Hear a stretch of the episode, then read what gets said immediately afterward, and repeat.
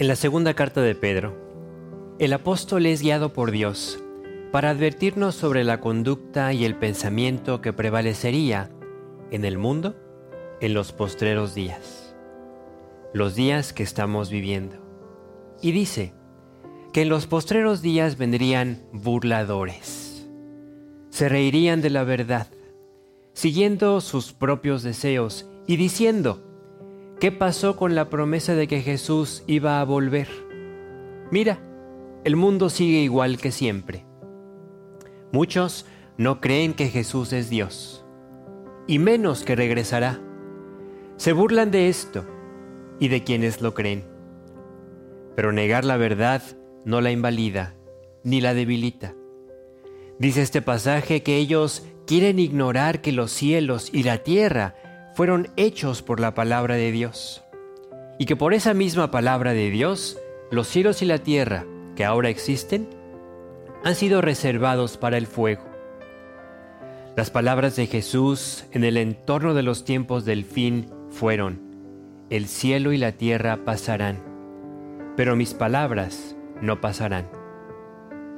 En 2 de Pedro 3:13 dice, pero nosotros esperamos según sus promesas, cielos nuevos y tierra nueva, en los cuales mora la justicia.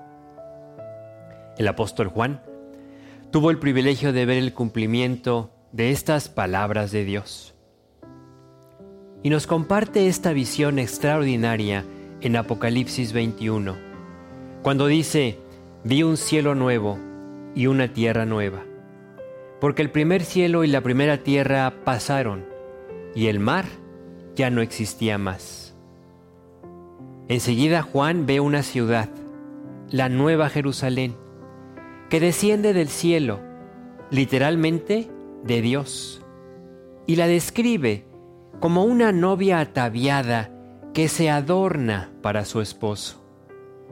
Con estas sencillas palabras podemos entender lo especial, y único de este momento.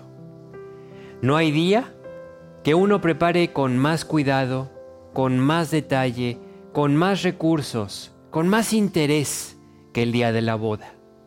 Y en este caso Dios mismo es quien preparó todo esto para nosotros y para todo aquel que decide creer en Él como su Señor y Salvador. Cuando Jesús le dijo a los discípulos, Voy pues a preparar lugar para ustedes y vendré otra vez. Sin duda estaban estas escenas en su mente. Un lugar preparado personalmente por Jesús para ti. Él ha estado haciendo todos los arreglos para que ese lugar sea maravilloso.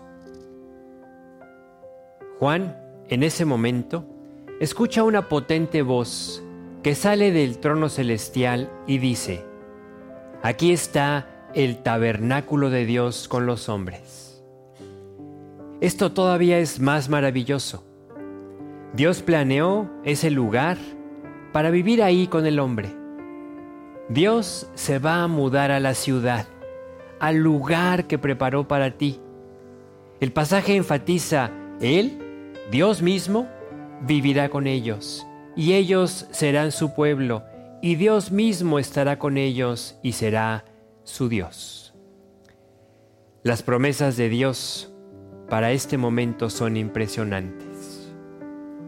Dice el pasaje, enjugará Dios toda lágrima de los ojos de ellos, y ya no habrá muerte, ni habrá más llanto, ni clamor, ni dolor, porque las primeras cosas pasaron.